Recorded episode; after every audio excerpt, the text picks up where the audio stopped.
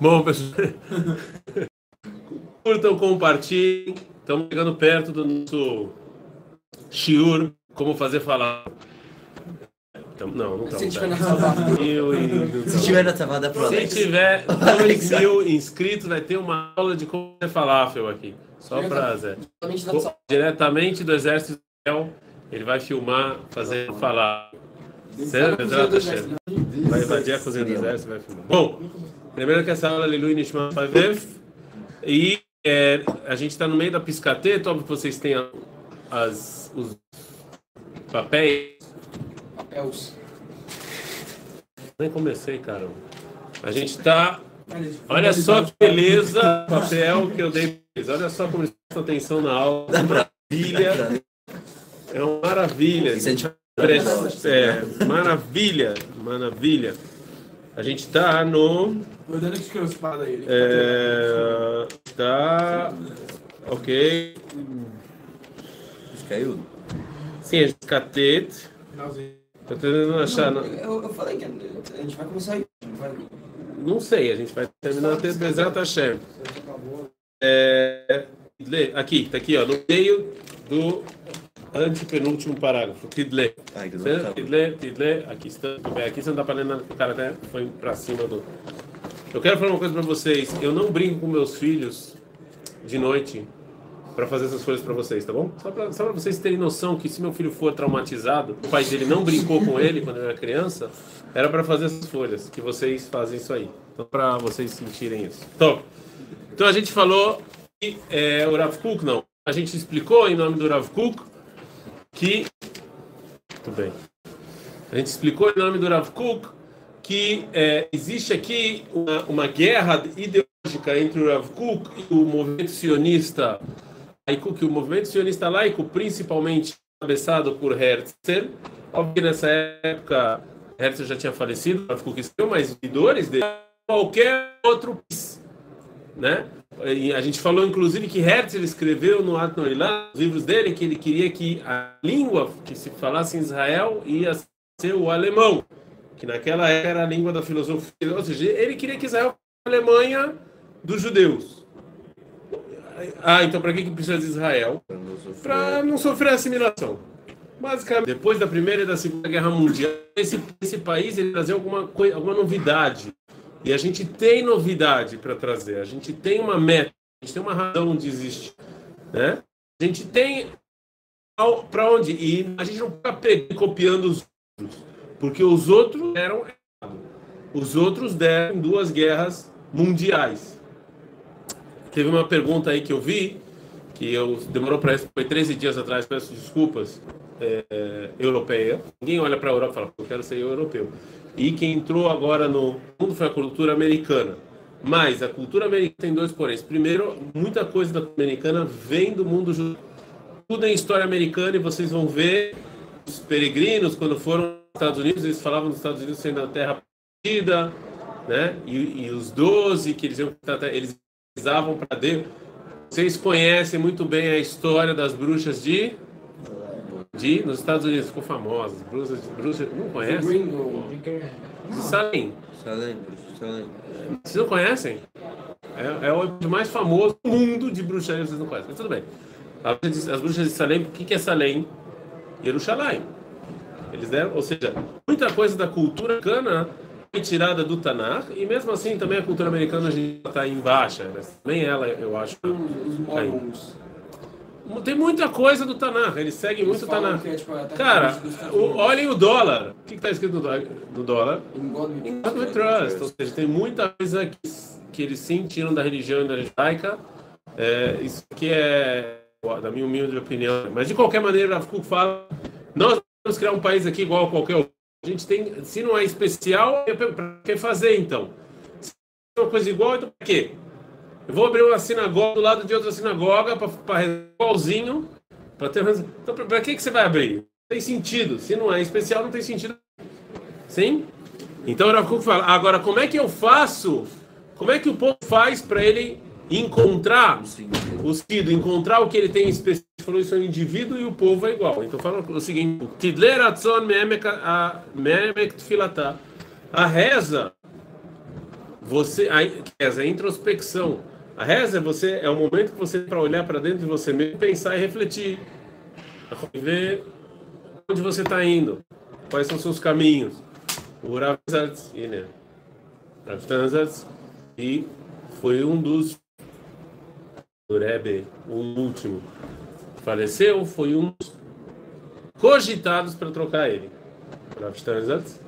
Que era rabado, ele faleceu, mas naquela época não ele fala que se você entra numa midá e sai igual, tem um problema.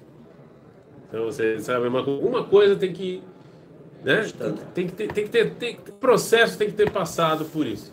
Propósito reza, agora Shivá, do meu pai, é, muitos bogrim da Shivata Kotel, eu fiquei muito emocionado, veio gente muito, muito longe. Um dos bogrim que veio foi o Saloen, que ele foi bogrim, ele é de São Paulo, ele morava nos Jardins, ele foi bogrim da Shivá há muitos atrás, ele lá de Haifa, né? Mamash, dele também de trem, mas porque vieram gente muito longe. De É verdade, tem. Não tem nem...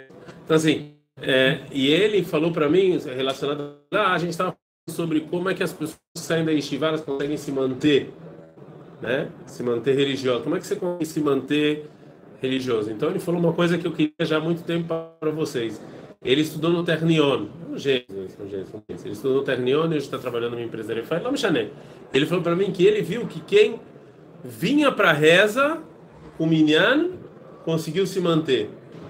Manter-se depois da Yeshiva. Interessante isso. A, a, medida de quem conseguiu se manter, não era quem vinha rezar com o Minyan. Não, não é Yeshiva, eu estou falando no Ternion. Eu achei interessante isso. Mas de qualquer maneira, o Rav Kuk fala que essa introspecção que você faz na reza, ela que vai te falar o que, você tem de diferente para onde está em caminho. Haim Ber Toratá, Omet Mishoret Emunatá, você estuda Torá, o que vocês têm Shiva? Be'etzem, o que vocês estão fazendo, eu não sei, mas o que vocês deveriam estar tá fazendo na Nevá é realmente isso, é caçando e cavando poço, tirando água do poço e vendo na Torá o que, que vocês têm de especial e o que, como é que vocês vão usar isso. Se dorme Yosher Sikla, Gvrazruha, Vechol Aola, Chifrerei, Shamea, Akol, Elohim, Merachefet, Eikum, Bereshit, Adachari. Desde Bereshit até Gurion falou isso. A gente não apaga a Torá, a gente não tira a Torá. Um dado extremamente triste, a matéria que as que os adoradores aborrecentes gostam de estudar no Colégio de Israel é Tanakh. É Tanakh. Sim, Tanakh matéria que todo mundo queria, é, e o Ministério da Educação já está há anos, anos e anos tem que buscar uma solução para isso. Eles não querem, não gostam de estudar e não sabem também. Então, assim, o Rafa fala que isso aqui é o vermelho, porque aonde você vai tirar, se você para de estudar, ninguém quer estudar isso, quer saber isso. Né? Pode ser que uma pessoa passa, tem gente aqui que está há cinco ou seis anos na Yeshiva, se eu pedisse para levantar a mão, quantas pessoas terminaram o Tanar pelo menos uma vez, de Bereishit até de Vrei Acho que a resposta seria um pouco triste.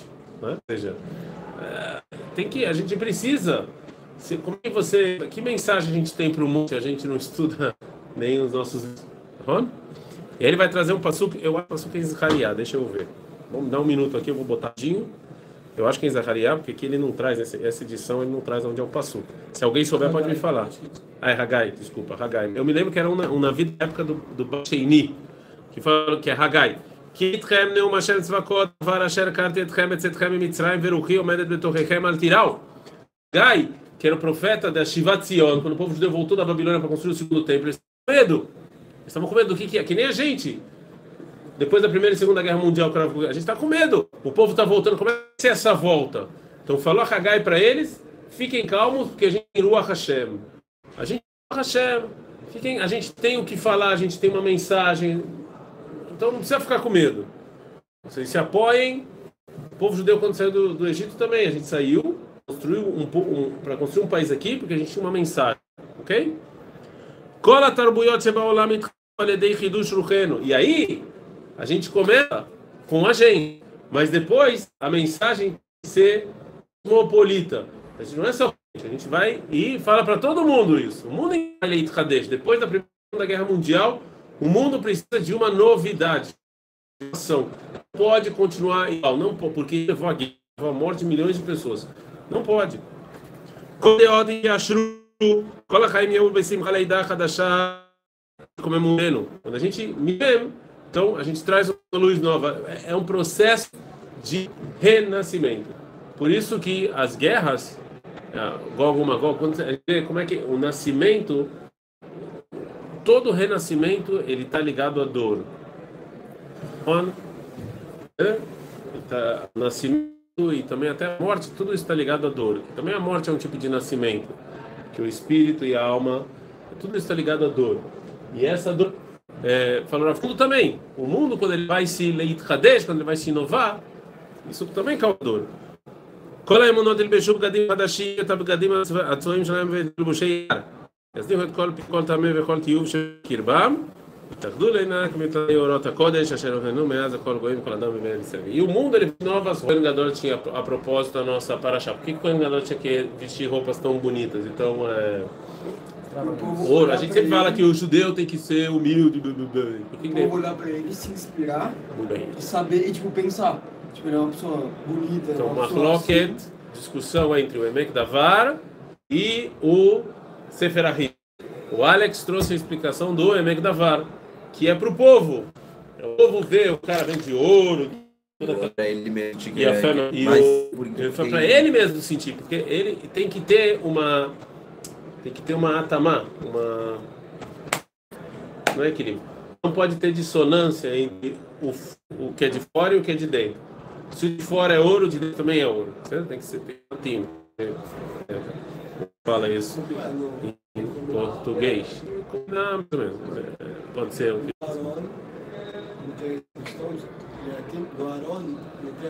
Óbvio que não, não. Panegador, sim.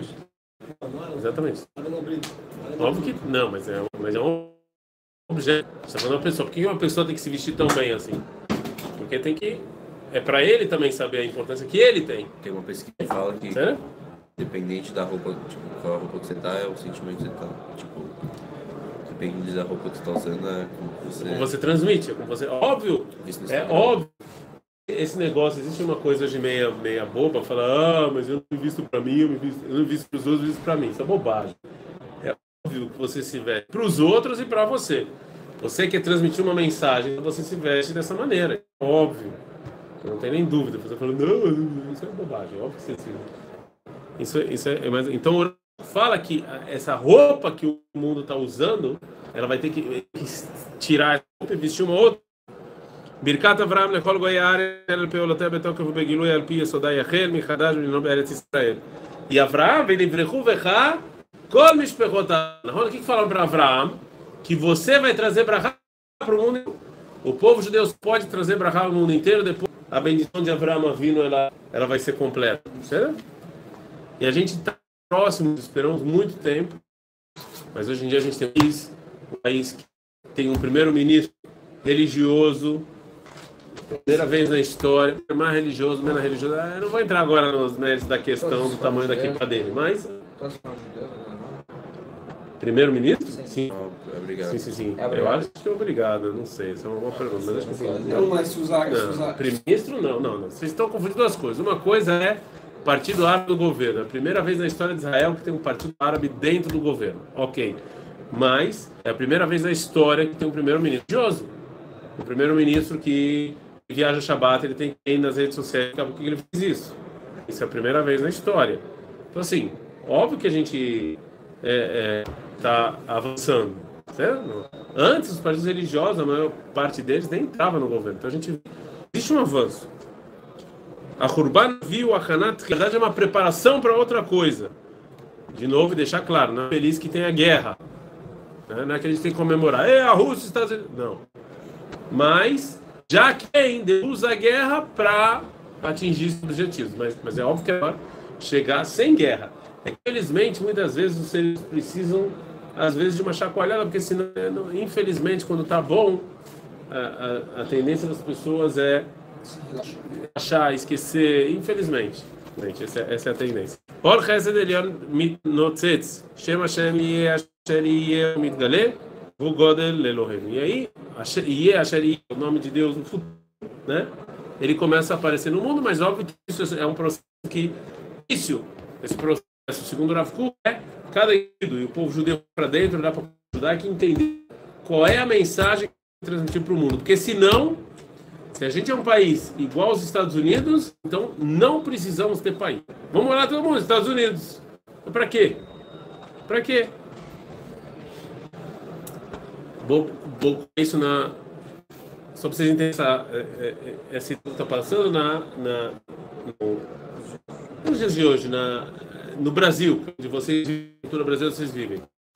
É, entrevista no final do ano com Caetano Veloso. Sério, Roda Viva. ele.